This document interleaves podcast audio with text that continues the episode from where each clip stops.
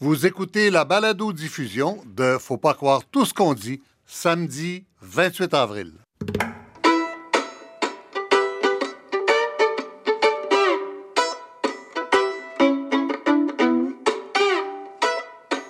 Faut pas croire tout ce qu'on dit.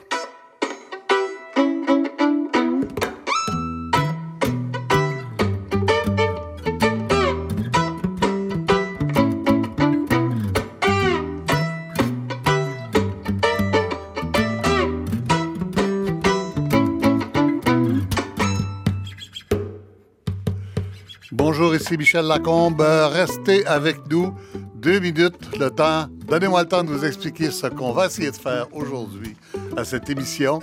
Les lois du Québec sont-elles inconstitutionnelles, c'est-à-dire non valides? Vous savez, ou ça vous a échappé, le barreau du Québec demande aux tribunaux de déclarer que les lois sont inconstitutionnelles parce que les lois sont adoptées en français seulement dans plusieurs cas, même si elles sont finalement traduites en anglais. Avouez que ça fait un peu de désordre, le barreau contre le gouvernement, et je ne suis pas le premier à le dire. Alors, on va essayer de comprendre pourquoi le barreau fait ça, même s'il refuse de s'expliquer en entrevue. Ça commence en février 2011, cette histoire. Le barreau exprime des inquiétudes au gouvernement concernant la version anglaise du Code de procédure civile. Deux ans plus tard, en février 2013, le gouvernement demande, le, le barreau demande au gouvernement d'engager des légistes et non pas de simples traducteurs pour la traduction. Et en mars dernier, encore, il demandait au gouvernement 500 000 dollars pour le faire lui-même. Pendant ce temps, le barreau de Montréal, parce que les deux sont dans la requête devant les tribunaux, le barreau du Québec plus le barreau de Montréal, qui est une section du barreau du Québec.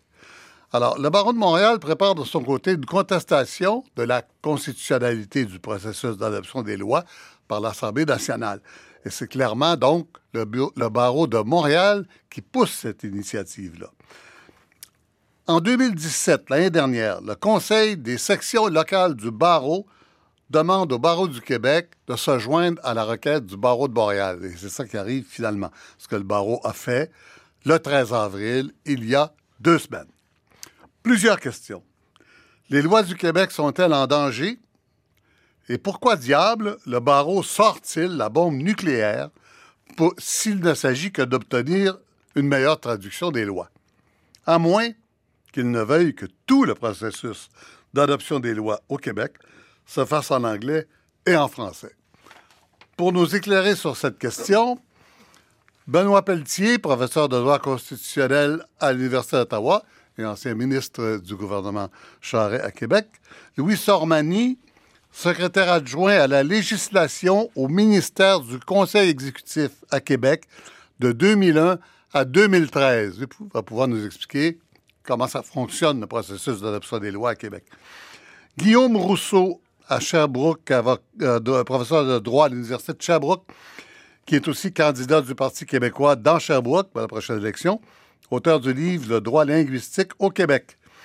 Maître Julius Gray, l'avocat bien connu, euh, surtout des causes de, euh, de, droit de la personne, et le politologue, euh, mais qui est aussi juriste, Christian Dufour. Je suis prêt avec une gang d'avocats qui est en studio à Montréal. Alors, on commence tout de suite avec Benoît Pelletier à Ottawa. Monsieur Pelletier, d'abord, bonjour. Bonjour. Expliquez-moi. Le, barreau, les barreaux, invoquent l'article 133 de la Constitution.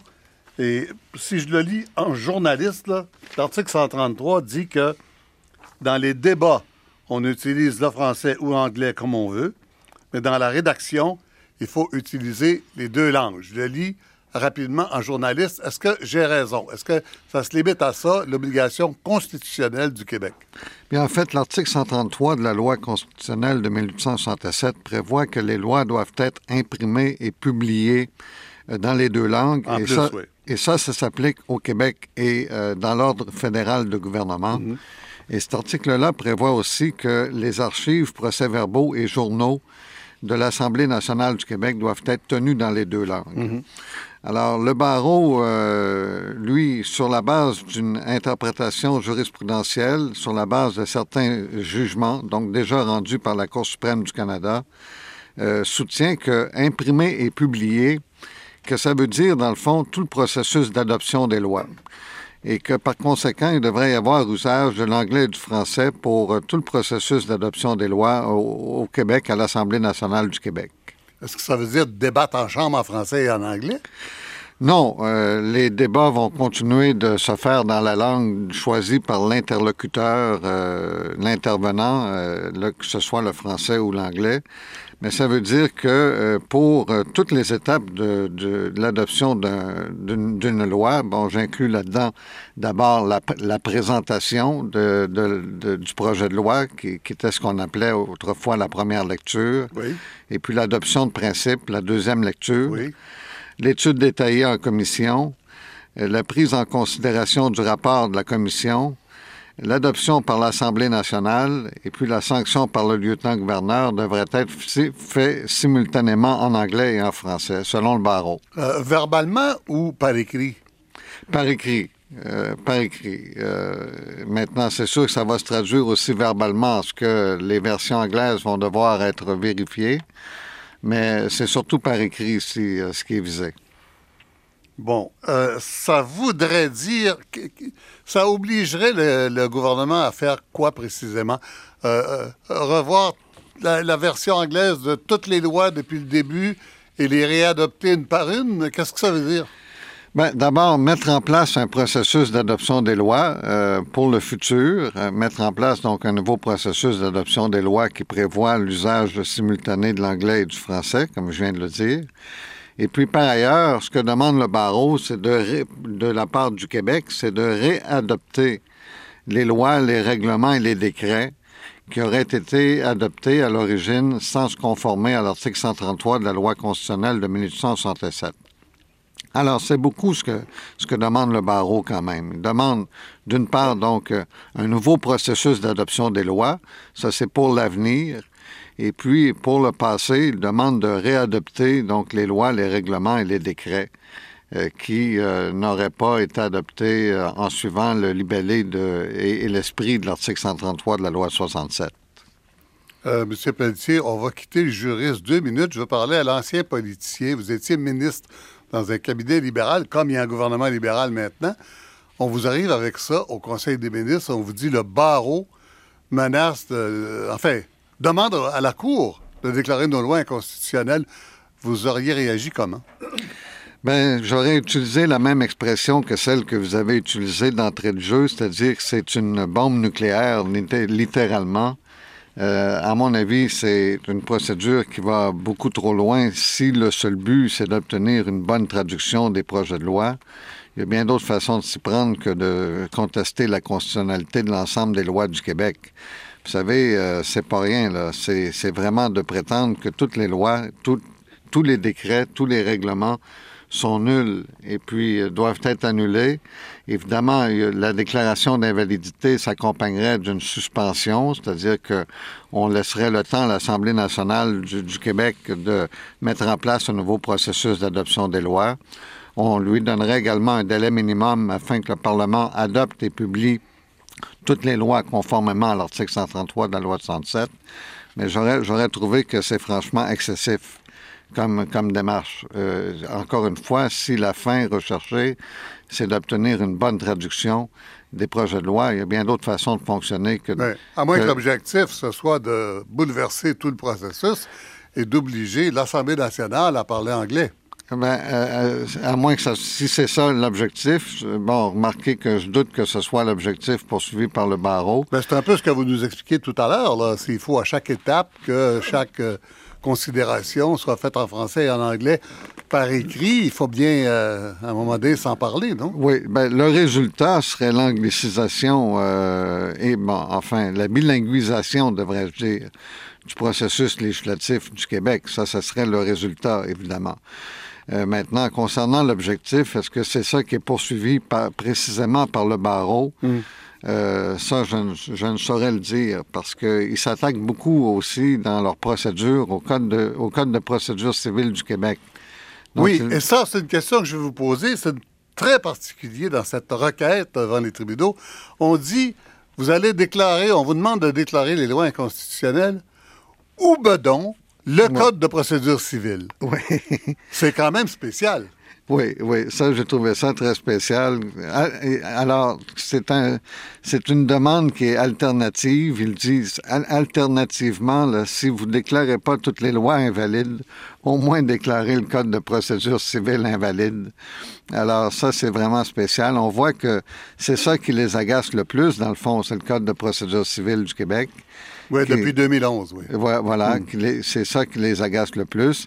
Il y a, c'est vrai, des petits problèmes en ce qui concerne la version française et la version anglaise, c'est-à-dire hmm. des, des, des, des, petites, euh, euh, des petits changements euh, entre les deux versions qu'il faudrait, qu'il faudrait apporter éventuellement parce que c'est vrai qu'il y a parfois incompatibilité entre la version anglaise et la version française, mais encore une fois, hmm. fallait-il un recours judiciaire de cette nature pour atteindre une fin comme celle-là? Moi, personnellement, j'en doute. Et en plus, euh, vous êtes un bon vulgarisateur, M. Pelletier. Le code de procédure civile, là, ça, c'est un machin pour avocat, ça. Moi, je ne veux pas consulter le code de procédure civile. Les citoyens n'ont pas à consulter ça ou à savoir ce qu'il y a dedans. C'est c'est un texte qui dit aux avocats comment il faut procéder pour tel genre, tel genre de cause. Hein? C'est ça. Alors, c'est l'ensemble des règles qui s'appliquent pour euh, saisir les tribunaux de dossiers, euh, qui explique comment donc on doit s'y prendre pour saisir les tribunaux de différents dossiers judiciaires, que ce soit des, requêtes, évidemment, que ce soit des procédures plus élaborées. D'accord. Autrement dit, on est devant une situation très bizarre c'est soit la bombe atomique, les lois du Québec sont invalides, ou c'est une chicane d'avocat qui va se régler autour d'un texte de procédure. en fait, euh, c'est une procédure bizarre en ce qu'il y a cette demande alternative-là qui concerne le Code de procédure civile, effectivement. Euh, une chicane d'avocat, oui, euh, à la limite, mais vous savez, la, demande que fait le barreau concernant la, la nullité, j'ai dit, un petit peu plus tôt qu'elle, se reposait sur une interprétation jurisprudentielle, mais on retrouve effectivement euh, deux, deux jugements, en tout cas dans l'histoire de la Cour suprême du Canada, qui, qui semblent aller dans le sens du barreau. Hein. Oui. Euh, oui. Euh, il y a, l'arrêt Blakey qui a été rendu en 1979. Oh là, ça fait longtemps ça. Oui, oui, mais quand même. Donc, dans ce, qui semble être... On va, on va, y revenir tout à l'heure, M. Pelletier, parce qu'on va accélérer le mouvement un peu si on veut tout dire pendant l'heure. Alors, vous restez avec nous. On reviendra sur ces détails-là de jurisprudence de la Cour suprême. Effectivement, c'est extrêmement important. Euh, on va aller à, Louis Sormani, qui a été secrétaire, euh, euh, secrétaire adjoint à la législation au Conseil exécutif du Québec de 2001 à 2013 pour euh, expliquer un peu comment ça fonctionne, l'adoption des lois. Mais avant, on va écouter ce que disait le seul commentaire de la ministre de la Justice depuis trois semaines, euh, depuis deux semaines, Mme Stéphanie Vallée, dans son comté de Gatineau. Je pense que c'est important pour les citoyens et les citoyennes de comprendre que les lois sont déposées, elles sont adoptées, elles sont sanctionnées dans les deux langues officielles. Alors, le gouvernement du Québec respecte ses obligations constitutionnelles et, évidemment, euh, on ne partage pas du tout l'opinion tant du barreau de Montréal que du barreau du Québec. Donc, évidemment, on va faire valoir euh, nos arguments devant les tribunaux. J'entrerai pas davantage dans le détail, mais je peux vous assurer que nous contesterons les allégués qui se retrouve dans la requête qui nous a été signifiée vendredi dernier. Justice Stéphanie Vallée. Alors, on va, on va avec euh, Louis Sormani à Québec. Monsieur Sormani, bonjour. Bonjour.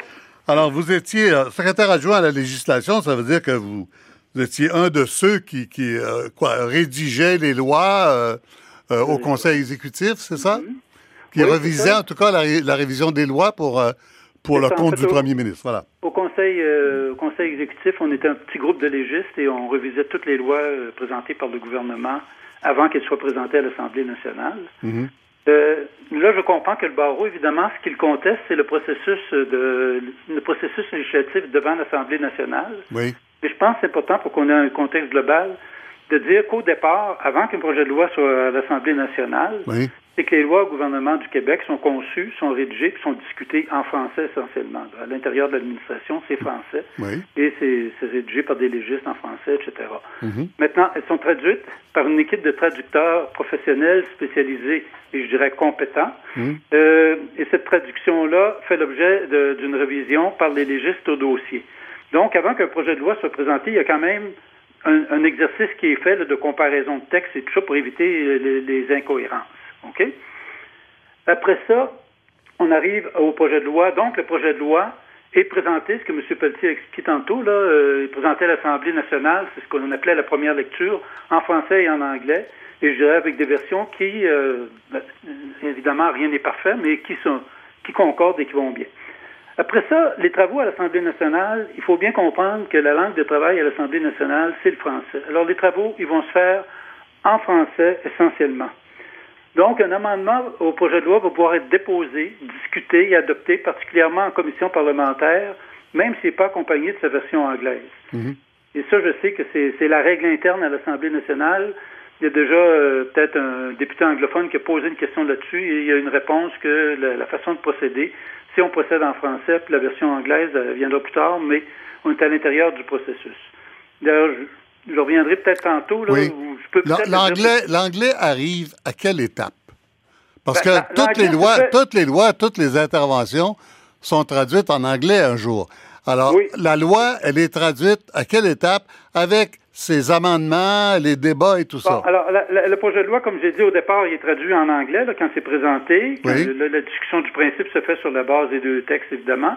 Là, en commission parlementaire, ça se fait en français. Mais les traducteurs ne sont pas là à attendre euh, le jour J pour recommencer. Évidemment, eux autres, de leur côté, commencent à traduire les textes, tout ça. Et on en arrive à un moment à l'adoption finale. Il y a le dépôt du rapport de la commission et il y a l'adoption finale du projet de loi. Là, il y a des euh, amendements à cette étape-là. Il, y a, beaucoup d'amendements à Québec. Et il y a des amendements euh, lors des commissions parlementaires, lors du dépôt du rapport de la commission. Lors de l'adoption finale du projet, il peut encore avoir des amendements, mais c'est plus rare lors de l'adoption finale. Est-ce que quand on adopte la loi de façon finale, ce qu'on appelait la troisième lecture jadis, dans mon temps et dans le vôtre, euh, euh, euh, il peut y avoir encore des amendements qui ne sont pas traduits, c'est ça? on, me dit que ça. En fait, on me dit qu'on ne peut pas me donner de garantie que les amendements sont toujours tous traduits à ce moment-là. Hmm. Mais en général, les amendements sont tous traduits à ce moment-là. Et ce qu'il faut hmm. comprendre aussi, c'est que les députés, lorsqu'ils adoptent la troisième lecture, ils n'ont pas un tout nouveau texte français où tous les amendements ont été intégrés, tout ça. C'est une espèce d'adoption de, je dirais pas de principe, je ne vais pas mêler les termes, là, mais c'est une espèce d'adoption sur on est d'accord sur tout ce qu'on a discuté, donc on adopte le projet de loi tel qu'il a été amendé. Hmm. On ne commence pas à dire avec tel, tel, tel texte, etc. Je veux dire, c'est quelque chose qui se fait d'une façon un peu euh, globale, si on veut. Qu'est-ce qu'il faudrait changer pour que, parce que c'est ce qu'on évoque, pour que le processus d'adoption des lois se fasse en français et en anglais. Et en ben, anglais.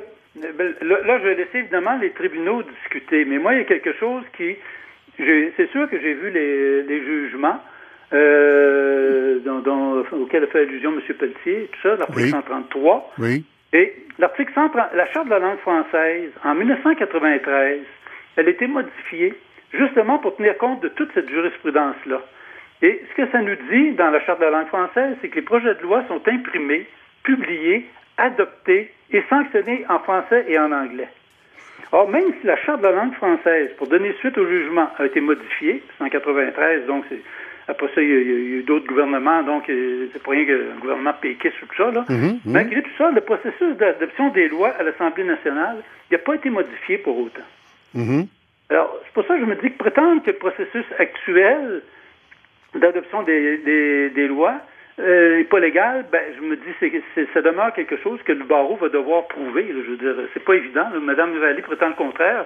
Je pense qu'en droit, le droit de prétendre le contraire aussi. je veux dire, ça va être à voir. D'autre part, le français, le barreau demande que le français et l'anglais soient désormais utilisés simultanément durant tout le processus d'adoption des lois de à l'Assemblée nationale. Moi, encore là, je me dis, je comprends qu'ils veulent que lors de l'adoption finale du projet de loi, que ce soit fait dans les deux langues, puis ils prétendent que ce ne l'est peut-être pas, ce sera à voir, puis est-ce que c'est conforme ou pas. Mais est-ce, est que, quand on dit que les lois doivent être adoptées dans les deux langues, est-ce que ça veut dire que pendant tout, tout, tout le processus, y compris en, possession, en commission parlementaire, lorsqu'on discute des amendements, qu'il faut que ce soit dans les deux langues? Alors, c'est. En tout cas, il faudra voir au point de vue ce que, Ce que je comprends, ce que je comprends, c'est que. Ce que je comprends, c'est que le barreau laisse entendre que ça va pas jusque-là. Mais jusqu'où ça va, ça, on n'a pas beaucoup de, de... Non, non, le barreau laisse entendre que ça va jusque-là. Le barreau veut vraiment que le, français et l'anglais soient utilisés simultanément durant tout le processus d'adoption des lois. Oui, mais que ça veuille dire quoi? Que ça, veuille, que ça veuille dire quoi en pratique? Ben, ça veut dire qu'en en, commission parlementaire, mhm. moi, je suis un député, je veux proposer un amendement et là, le président de, la commission va dire Ah, euh, est-ce qu'on a la version anglaise de l'amendement? Parce que pour que l'amendement soit présenté officiellement. Ah oui, OK. Euh, euh, évidemment, peut-être va dire bon, on peut discuter d'une proposition, puis on en fait un amendement s'il y a lieu, puis bon, peut-être vont trouver des techniques de genre-là pour activer les discussions. Mais il reste que. et ça va vite des fois en commission parlementaire. Moi, je, moi, je l'ai vécu, puis je peux vous dire qu'on tourne vite sur le crayon des fois. Juste pour être sûr là, que je comprends bien ce que vous me dites, ce que vous comprenez, c'est qu'on dirait aux députés As-tu la version anglaise de ton amendement? C'est ça. Euh, est-ce qu'on a une version anglaise de l'amendement? Mais on pourrait toujours en débattre en français seulement. Oui, pas en débattre en français, mais il faut, il faut avoir la, version anglaise. D'accord. Et là, on débattre en français, puis là, quelqu'un va peut-être dire Ah, mais il me semble que l'anglais, c'est pas tout à fait pareil, puis etc. Puis on part Et, on bilinguise le processus. Et ça, ça va très loin. S'ils veulent viser aussi, et l'avocat du barreau me semble clair à cet égard-là, c'est même le processus en commission parlementaire. Il faut dire aussi qu'il y a toute la question des privilèges de l'Assemblée nationale là-dedans, qui va rentrer en ligne de compte. Et là, ça va être encore là, ça va être à plaider, là, parce que c'est un droit qui est plus nébuleux, là. Mais l'Assemblée nationale, normalement, est maîtresse de sa procédure. C'est sûr que ça a des obligations constitutionnelles, elle doit les rencontrer. Mais est-ce qu'à l'intérieur du processus d'adoption, si la loi est, est, formellement adoptée dans les deux langues avec tous les amendements en troisième lecture, est-ce qu'à l'intérieur, dans le processus précédemment ça, il faut que tout soit en anglais simultanément. Je pense que l'Assemblée nationale va avoir des arguments à faire valoir là-dessus. Pas faire de blagues indues, mais là, l'Assemblée nationale prise entre l'UPAC et le barreau, c'est quand même spécial. Monsieur Sorbandi, je vous remercie beaucoup, beaucoup. Je, je, dois à la vérité de dire et de rappeler que vous avez signé avec euh, Christian Dufour une lettre dans les journaux la semaine dernière pour vous opposer à cette démarche du barreau, oui. Oui, euh, je veux juste mentionner un point. Euh, bon, je sais que vous allez parler, on en a parlé pas mal déjà, vous allez en parler de la bilinguisation du processus, puis euh, quel est l'agenda du, du, ben, café du barreau, vous en avez déjà parlé un peu, on va en parler encore. Pour ce qui est des lois actuelles, ça a l'air d'une grosse bombe atomique. On va déclarer toutes les lois inconstitutionnelles. Mais ça s'est produit déjà. Lorsqu'on a adopté, le gouvernement du Québec a adopté la Charte de la langue française. Oui. Alors, toutes les lois de 1977 à 79 ont été adoptées clairement uniquement en français, puis euh, sanctionnées uniquement en français, puis il y a eu une codification administrative qui est arrivée après coup en anglais, et ça, ça a été déclaré inconstitutionnel. Et ce que le gouvernement a fait, c'est qu'il a pris une, procédure, en fait une loi remédiatrice, oui. et par une loi générale, il a dit toutes les lois qui ont été adoptées en 77 et 79, je dis ça en gros, je vulgarise, sont euh, réputées avoir été adoptées adopté, publié, etc., sanctionné dans les deux langues. Puis le texte qu'on retrouve dans le recueil des lois annuelles ou dans le recueil des lois fondues, c'est le bon texte. Tous les règlements, décrets adoptés en vertu de ces lois-là, ben ils sont valides, peuvent pas être invalidés du fait que la loi est invalide, etc. D'accord. Et tout ça est rétroactif. Et, ça, euh, et ça a marché comme ça. Je vous remercie. ça a marché comme ça, mais ce que, euh, je veux juste finir. Je, je veux juste dire que c'est que il y a des grosses chances que si toutes les lois sont déclarées invalides, que le, euh, que le gouvernement adopte cette, façon de procéder. -là, oui, oui, ça on avait compris, oui. Et à ce moment-là, ça veut donc dire que le Code de procédure civile serait réadopté dans ses versions anglaises et françaises actuelles. Voilà. Et se trouverait gros gens comme devant dans, dans, dans, dans, ces visées. Merci beaucoup, Louis Sormani. Merci infiniment.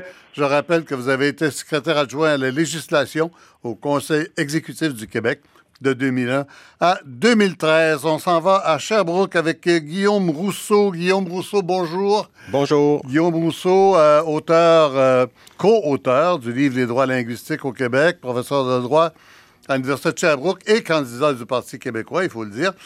Euh, Guillaume Rousseau, vous, vous réagissez assez violemment à cette sortie du barreau. Oui, parce que c'est un recours qui est, euh, qui est très politique. Là. On, pourra, on pourrait revenir. On a, on a appris que c'était financé par, euh, par le fédéral et tout. Puis dans, dans la requête, on voit bien que ça. ça, ça euh. Financé par un programme d'aide au recours juridique. exactement. Dans certains cas, c'est 125 000 hein? C'est ça, exactement. Puis on voit dans, dans, dans, la requête que le tout démarre lorsque des députés libéraux en 2013, donc à l'époque du gouvernement du Parti québécois, se plaignent que le projet de loi sur le, le Code de procédure civile n'est pas suffisamment euh, la version anglaise n'est pas suffisamment débattue et tout. Donc, ça démarre de là. Donc, quand on lit la requête, on voit que c'est très politique, d'autant plus que la question de la langue, euh, des, des, des langues au Québec, c'est toujours, euh, toujours politique. Puis le non, barreau. Vous dites pas. Comment? J'ai dit, vous me dites pas. Non, c'est ça. on apprend ça ce matin. Oui, d'accord. Euh, puis, puis, sinon, on voit que le barreau intervient dans cette cause-là, puis dans d'autres causes où le barreau pourrait intervenir pour favoriser la langue française en invoquant le droit, il ne le fait pas. Donc ça, on peut voir qu'il y, qu y, a un double standard. Mm -hmm. Mais sinon, juridiquement, ce qui est intéressant aussi, c'est qu'il y a une partie de la, de la requête qui est peut-être bien fondée du barreau. Là, on n'en a pas parlé à date, mais il y a une espèce de procédure d'amendement de, des lois administratives, donc sans passer par le processus euh, législatif. Et là, il y a peut-être un problème. Donc là-dessus, le barreau a peut-être raison. Mais sur l'essentiel du recours, de ce, ce, dont on parle depuis tantôt, donc mm -hmm. la fameuse question de l'adoption euh, dans les deux langues ou pas, là, je ne suis pas sûr que le, le, le, le recours du barreau est bien fondé parce que euh, M. Pelletier en parlait tantôt. Donc, ça date de l'arrêt Blakey de 79. En gros, l'arrêt Blakey oui. est venu dire que même si l'article 133 de la Constitution canadienne dit qu'il faut seulement imprimer et publier les oui. lois euh, dans les deux langues, oui. en fait, la Cour suprême est venue dire, ben ça, on ajoute, la Cour suprême est venue ajouter au texte en disant, mais il faut adopter, de manière générale, il faut adopter la loi euh, en anglais, en français, et pas seulement l'imprimer et la publier. Donc, une interprétation très, très large, très créative de la part de la Cour suprême qui a été faite en 79. Mais, mais ce qu'il faut 79, savoir... ça fait longtemps. Oui, mais c'est ça, exactement. Depuis, la jurisprudence a évolué. C'est-à-dire qu'en en 86, il y a eu l'arrêt McDonald qui proposait, qui fermait la porte un petit peu à l'interprétation large de l'article 133. Et au cours des dernières années, des 10-12 dernières années, il y a eu plusieurs arrêts de la Cour suprême dans Charlebois, Conseil scolaire francophone de Colombie-Britannique, Commission scolaire francophone du Yukon, Caron, qui portait, l'arrêt Caron qui portait sur la question du bilinguisme législatif. Et là, la Cour suprême est revenue à une interprétation très stricte euh, des droits linguistiques. Donc, c'est fini le temps, à moins d'un autre revirement jurisprudentiel, mais pour l'instant, la tendance, c'est que c'est fini le temps où la Cour suprême venait ajouter au texte de la Constitution.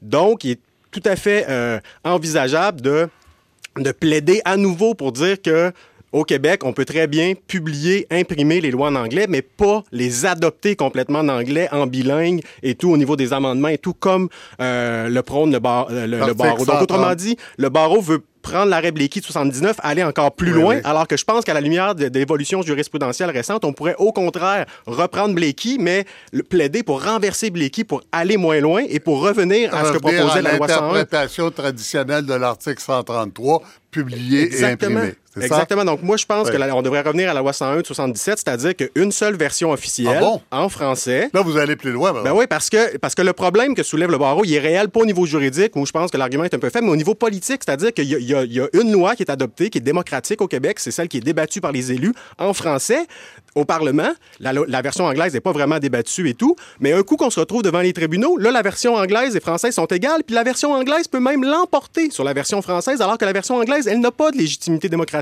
puisqu'elle n'est pas débattue par les élus. Donc, il a un vrai problème politique. à Ottawa, M. Rousseau. Oui, mais à, Ottawa, et, le débat et, est plus à bilingue. Toronto et à Winnipeg. Le, le, le, débat est plus bilingue à, à, à Ottawa. Il euh, y, y, a vraiment des interventions qui sont faites dans les deux langues, beaucoup plus qu'à Québec, où là, c'est fait vraiment euh, davantage en français. Et l'autre chose qu'il faut savoir, c'est que le problème que ça cause, même si vous avez un, un processus de co-rédaction, à la fin, il y a toujours des différences entre les deux langues. Même si oui. les, avec les meilleurs traducteurs du monde, il y a toujours des différences, oui, oui, ce, qui, ce, qui, crée des insécurités juridiques. Mais sans common law, les insécurités juridiques, c'est pas si grave que ça. La common law vit bien avec ça et vise davantage l'équité. Mais dans notre tradition juridique à nous au Québec, le droit civil, on veut éviter les insécurités juridiques. Et c'est très important la sécurité juridique dans notre tradition juridique. Et là, ben, euh, avec ces lois bilingues-là, on est toujours dans l'insécurité du fait des deux euh, versions qui sont sur un, un, un pied d'égalité. Alors, c'est vraiment vraiment pas l'idéal. Donc, moi, je prône okay. minimalement que la version française l'emporte sur la version anglaise en cas de divergence. Et ça, c'était non seulement prévu dans la loi 101 de 77, qui allait même plus loin que ça, mais même dans la loi sur la langue officielle, la loi 22 de Bourassa de, euh, du milieu des années 70, donc avant la loi 101, c'était déjà prévu cette prévalence de, euh, de la version française. Donc moi, je pense que si on revient à ça, on règle tous les problèmes que, euh, que le barreau soulève là, de, de, de, la version anglaise. Il faut revenir à la prévalence de la version française. Alors, vous restez avec nous, Guillaume Rousseau. je vais rejoindre Julius Gray. Euh, maintenant, avec nous, euh, Julius Gray, vous êtes là? Oui, oui, je suis là. Oui, bonjour. Bonjour. Alors, qu'est-ce que vous, vous comprenez de la requête du barreau? Est-ce qu'on veut tout simplement une meilleure traduction? Aussi, comme l'a dit tout le monde depuis le début de cette émission, on veut que le processus d'adoption se fasse en français et en anglais. Je pense que l'intention est très bonne. L'intention, c'est le fait que nous réalisons tous, vous avez énuméré au début tous les efforts qui ont été faits pour éliminer les carences dans la version anglaise, et ça n'a pas fonctionné. Alors je pense qu'on veut établir euh, qu'il faut que les deux euh, soient de la même qualité. Et c'est très important parce que contrairement à ce que notre dernier interlocuteur a dit, c'est bien établi maintenant que la prédominance du français euh, dans, euh, de la version française n'est plus euh, ne fait plus partie de la loi. Si les deux versions disent sont un peu incompatibles, on va harmoniser en interprétant selon l'intention évidente du législateur, l'équité, et toutes ces autres choses. Et il serait absurde de préférer une version inéquitable parce qu'elle est française à une version qui est plus équitable. Donc, les deux sont aussi officiels. Mais là où le barreau va un peu loin, c'est quand il dit que tout le processus doit être bilingue. Moi, je ne vois même pas comment on peut le faire. Euh, si on me confiait la tâche de, de, de, de euh, préparer une loi, sûrement j'écrirais une esquisse euh, soit en anglais, soit en français, mais avant, et l'autre esquisse après. on ne peut pas entrer dans les détails comment les individus ou les légistes vont travailler. Alors, pour moi, ce qui est important, c'est qu'au moment de l'adoption de la loi, et je pense que c'est ça le sens de Raleigh Blakey et de tout ce qui a été dit, de, euh, le fameux arrêt sur les lois du Manitoba, au moment de l'adoption, il faut avoir deux versions qui sont aussi officielles et donc il est raisonnable d'exiger la même qualité parce qu'on ne veut pas se retrouver avec une, une version qui euh, euh, soulève des questions. Mais, il y aura toujours une version dans laquelle... Dans le bureau de chacun. Mais M. Gray, il y aura toujours une version dans laquelle on aura débattu et une autre qui ne sera qu'une traduction. Mais non, mais non, c'est pas nécessairement le cas. Ça dépend pour qui. Si on a deux versions qu'on dépose devant l'Assemblée nationale, il se peut qu'un député a travaillé sur sa version anglaise. C'est certain, pour des raisons que nous connaissons tous, parce que le Québec mm. est, français en général, ah, la majorité des députés auront travaillé en français. Et il n'y a pas de mal, c'est normal, c'est raisonnable. Mais euh, ça ne veut pas dire qu'une loi, qu'une version est seulement une version. Euh, les deux sont d'une euh, authenticité égale. Ce qui euh, nous, euh, mm-hmm. nous met devant la bonne foi du barreau, si vous voulez. Il veut avoir deux versions, deux versions, non, pas une traduction et une version officielle, mais deux versions de qualité égale, ce qui n'élimine pas toutes les divergences possibles, mais qui, rend le, processus meilleur. Mais là où ce n'est pas pratique, c'est d'entrer dans le cabinet des légistes et dire avez-vous travaillé en anglais, avez-vous travaillé en français, selon le cas. Et qui vous dit, même si la grande majorité des, des, euh, députés ou des légistes sont francophones, s'il n'y a pas un qui, dans un, cas particulier où il y avait une loi semblable à l'Ontario ou quelque chose comme ça, n'a pas travaillé en anglais. Peut-être il l'a fait, peut-être il a, a mis l'esquisse anglaise en, en première place. Ce qui est important, c'est qu'au moment de l'adoption de la loi, chaque partie de la loi euh, est soit complète, c'est-à-dire il n'y a pas des parties, un paragraphe qui manque en anglais ou en français, et qu'il y a deux versions également authentiques. Et là, on ne va pas entrer dans l'histoire Comment ce paragraphe a-t-il été rédigé? Au bureau de qui? En quelle langue? Est-ce qu'il se peut qu'ils ont parlé anglais entre eux quand ils ont rédigé? Peut-être. Peut-être qu'ils ont parlé italien. Ça devient, ça devient un peu caricatural à la fin. Euh, à votre avis, ça va se finir comment, ça, rapidement? Mais je pense qu'il n'y a aucune question d'invalidation des lois. Euh, sont valides, à moins qu'il y ait quelque part une partie de la loi euh, qui n'existe pas en français ou en anglais, où on pourrait, il y a déjà eu un cas sur ça, cette partie-là peut être mmh. invalidée. L'invalidation ne fonctionne pas, même au Manitoba, où toutes les lois étaient en anglais seulement. La Cour a donné une période de temps euh, pour corriger. Quatre ans, je pense. Hein? que ce qu'il voudrait, c'est d'avoir une déclaration que les carences dans le Code de procédure civile surtout, sont intolérables et que la version devrait être meilleure. Mais je ne vois pas comment il pourrait espérer d'invalider si la loi a été adoptée dans les deux langues et euh, on ne peut pas transformer la Cour en tribunal euh, de, de, euh, de style, n'est-ce pas? Euh, qui peut juger si l'anglais pourrait être meilleur ou non? Alors, je pense qu'on pourrait remarquer, comme question générale, que l'anglais est faible. Au, des parties du Code de procédure civile, de toute façon, laisse à désirer et avoir une déclaration à cet effet. Mais je pense qu'il est complètement impensable d'imposer un bilinguisme intégral dans sur tout le processus. D'ailleurs, le coût, la perte de temps, euh, ça ne vaut pas la peine. D'accord. Alors, Maître Grouy, vous restez avec nous. Euh, le temps file. Euh, je dois passer à Christian Dufour, politologue. Christian Dufour, bonjour. Bonjour.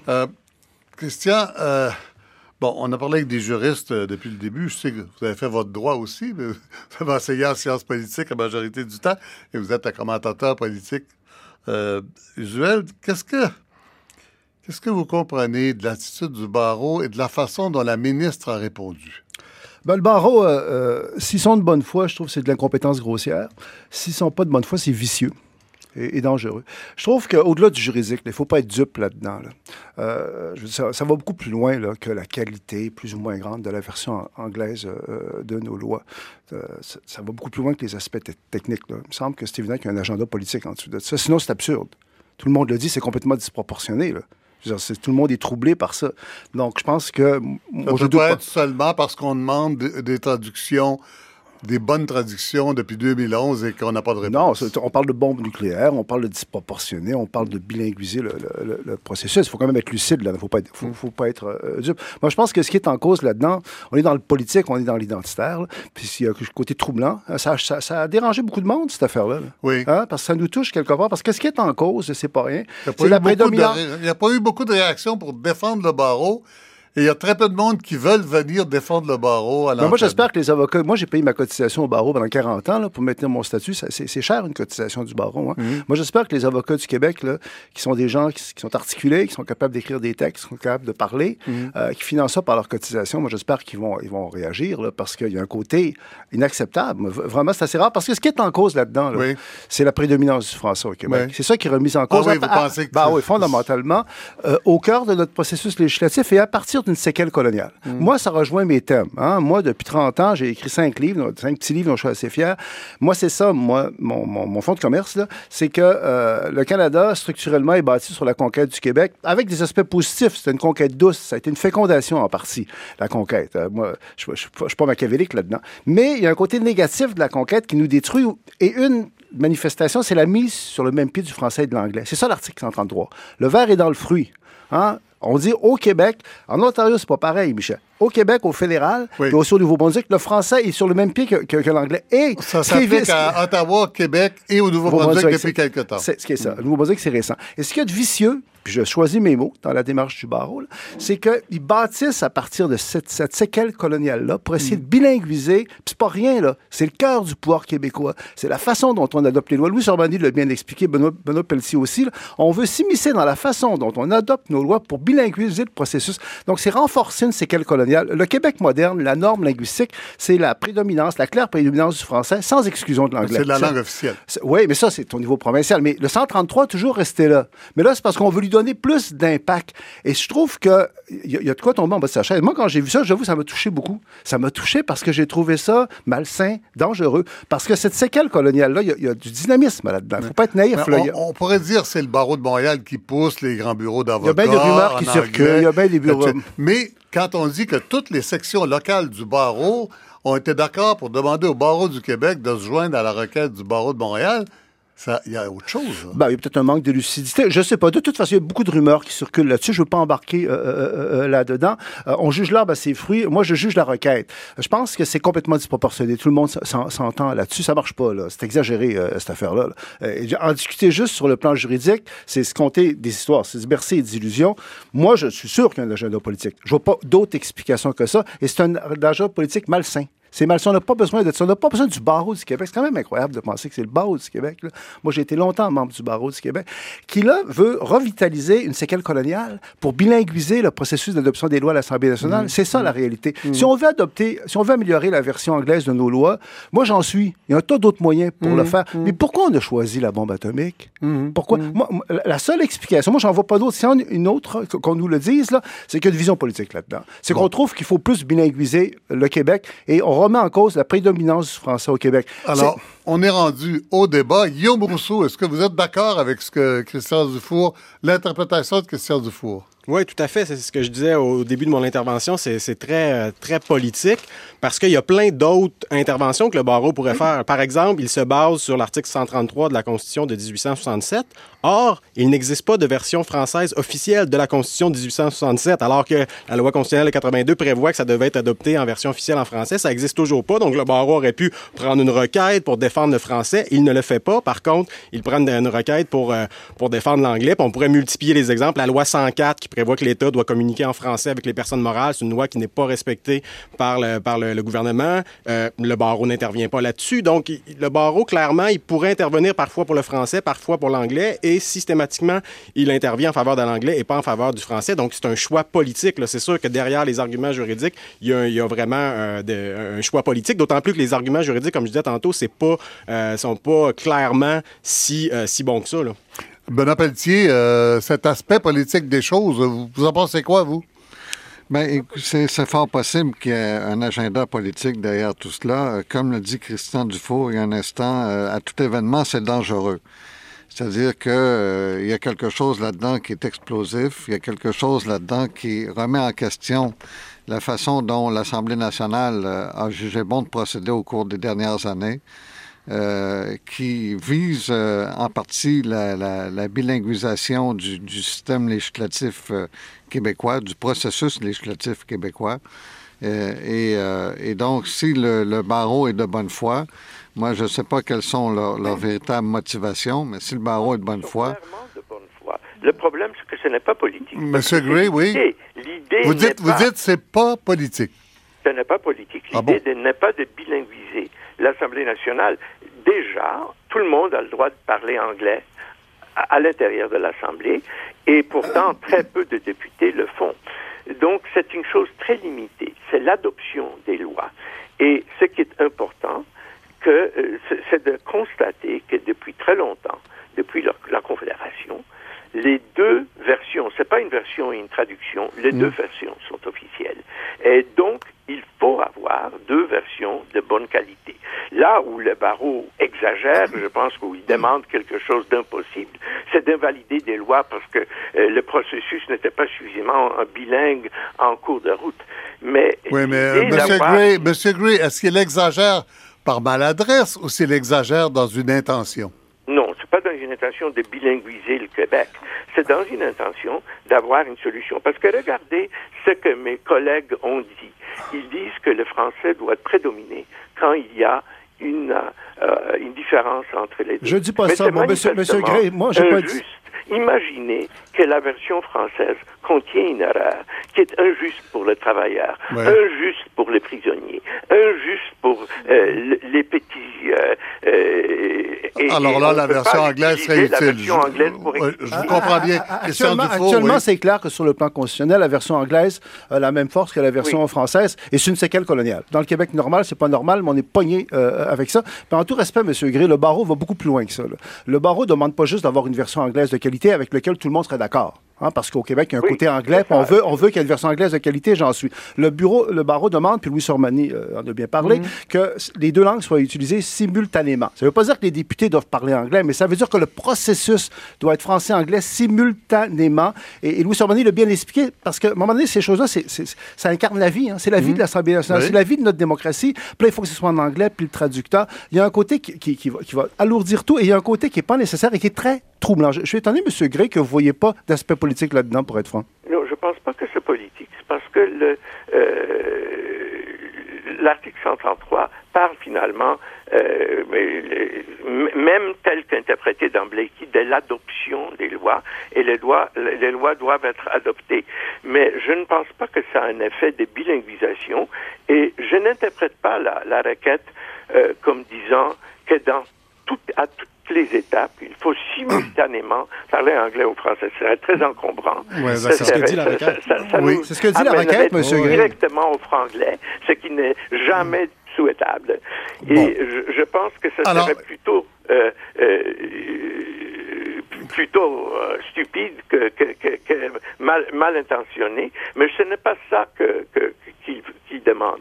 Je pense qu'il demande qu'on arrête avec euh, le, la terminologie de la traduction anglaise et la loi française et qu'on dise une loi adoptée au Québec, adoptée à Ottawa, adoptée au Nouveau-Brunswick a deux versions. Une anglaise et une française une qui sont officielles, les deux. D'accord. doivent Alors- être de la même qualité. Alors, Mais je le pense que les conclusions sont, euh, sont impossibles, l'invalidation et tout ça. Je suis d'accord avec tout le monde. Bon. Ça ne fonctionne pas. C'est encombrant, c'est coûteux. c'est- cette partie-là, évidemment, euh, est, est- est sujet à, à commentaires négatifs. Oui. Euh, Benoît Pelletier, euh, êtes-vous d'accord avec la vision de M. Gray ou vous vous rapprochez plus de celle de Christian Dufour et euh, Guillaume Rousseau? Ben, je me rapproche plus de celle de M. Rousseau et de M. euh, Dufour que de l'interprétation de M. Gray, parce que, dans le fond, il faut regarder ce que dit la requête aussi. La requête demande littéralement l'annulation des lois euh, dans la mesure où elles ne sont pas adoptées euh, simultanément en français et en anglais.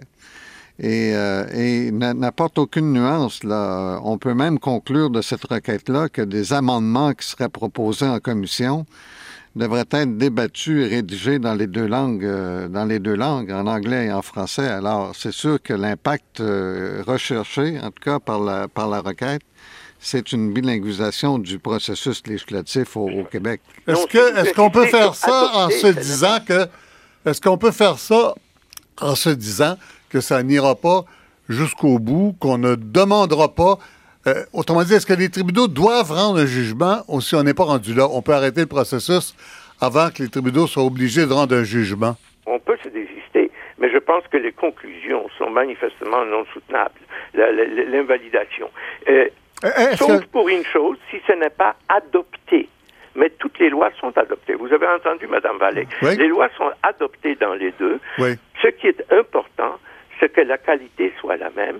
Mais je, je- certainement, je suis contre euh, Oui. toute loi qui oblige des gens de travailler simultanément. dans les je ne travaille pas moi Je- juste un dernier point. Je, trouve que dans Ben, euh, l'hypothèse, dans l'hypothèse, je dirais la plus charitable à l'égard du barreau, Mhm. il y a une incompétence grossière. J'espère que les avocats du Québec, qui sont des gens dynamiques et actifs, vont réagir à ça parce qu'il y a quelque chose qui ne marche pas là-dedans. Il y a quelque chose qui n'est pas compétent. Il y a quelque chose qui est pas. Il y a une erreur de jugement assez grossière. Il semble avoir un consensus là-dessus. Même M. Gray trouve qu'il y a quelque chose qui ne marche pas là-dedans. Ouais, la prochaine Oui, Assemblée euh, générale du barreau, là, ça pourrait être discuté. Puis juste pour dire, là, je, je vous lis rapidement... Oui, Guillaume la- la- Rousseau, oui, Guillaume Oui, Rousseau. le, le- le premier paragraphe des conclusions de la requête du barreau, le français et l'anglais doivent être utilisés simultanément durant tout le processus d'adoption des lois. Puis ensuite, on passe toutes les étapes, on énumère toutes les étapes du, du processus. Donc, c'est pas seulement qu'à la fin, à la dernière étape, qui est la- la- l'adoption par l'Assemblée nationale, ça doit être, il doit avoir les deux versions. Donc, c'est tout le long du processus. C'est clairement ce que demande le barreau. Est-ce qu'il aussi du arrive mot pour pas, mot, arrive pas dans les procédures judiciaires qu'on utilise une expression extrême pour arriver à un résultat euh, différent? C'est dangereux. C'est là que ça devient dangereux. C'est là On que ça devient. beaucoup moins puis on a utilisé un langage dramatique, euh, euh, exagéré, dramatique, coûteux. Mais je pense qu'on voulait que c'est l'adoption. D'accord. Bernard Pelletier, vous dites que c'est là que c'est dangereux. Ben, c'est sûr. Écoutez, euh, parce qu'ils peuvent avoir gain de cause, finalement, non seulement si on regarde la Blakey, mais si on regarde également le renvoi sur les droits linguistiques au Manitoba, une décision rendue en 1985 par la Cour suprême du Canada. Dans, cette décision-là, on a dit que l'usage simultané de l'anglais et du français était requis pendant tout le processus d'adoption des lois. Alors, il risque d'avoir raison, le barreau, là. Euh, euh, Alors, voilà, écoutez, c'est la fin de l'émission. Je vous remercie infiniment tout le monde. J'espère qu'on a écouté avec attention. Bernard Pelletier, Louis Sormani, Guillaume Mousseau, Julius Gray et Christian Dufour. Merci de votre générosité à tous. À la semaine prochaine et je dois laisser l'antenne à mon collègue Mathieu Dugal à la sphère. Mathieu. je suis sûr qu'aujourd'hui, elle est très fière de vous. Cinquième euh, anniversaire de l'arrivée sur le web du premier navigateur. Vous allez voir, assez fascinante histoire. Voilà. À la semaine prochaine.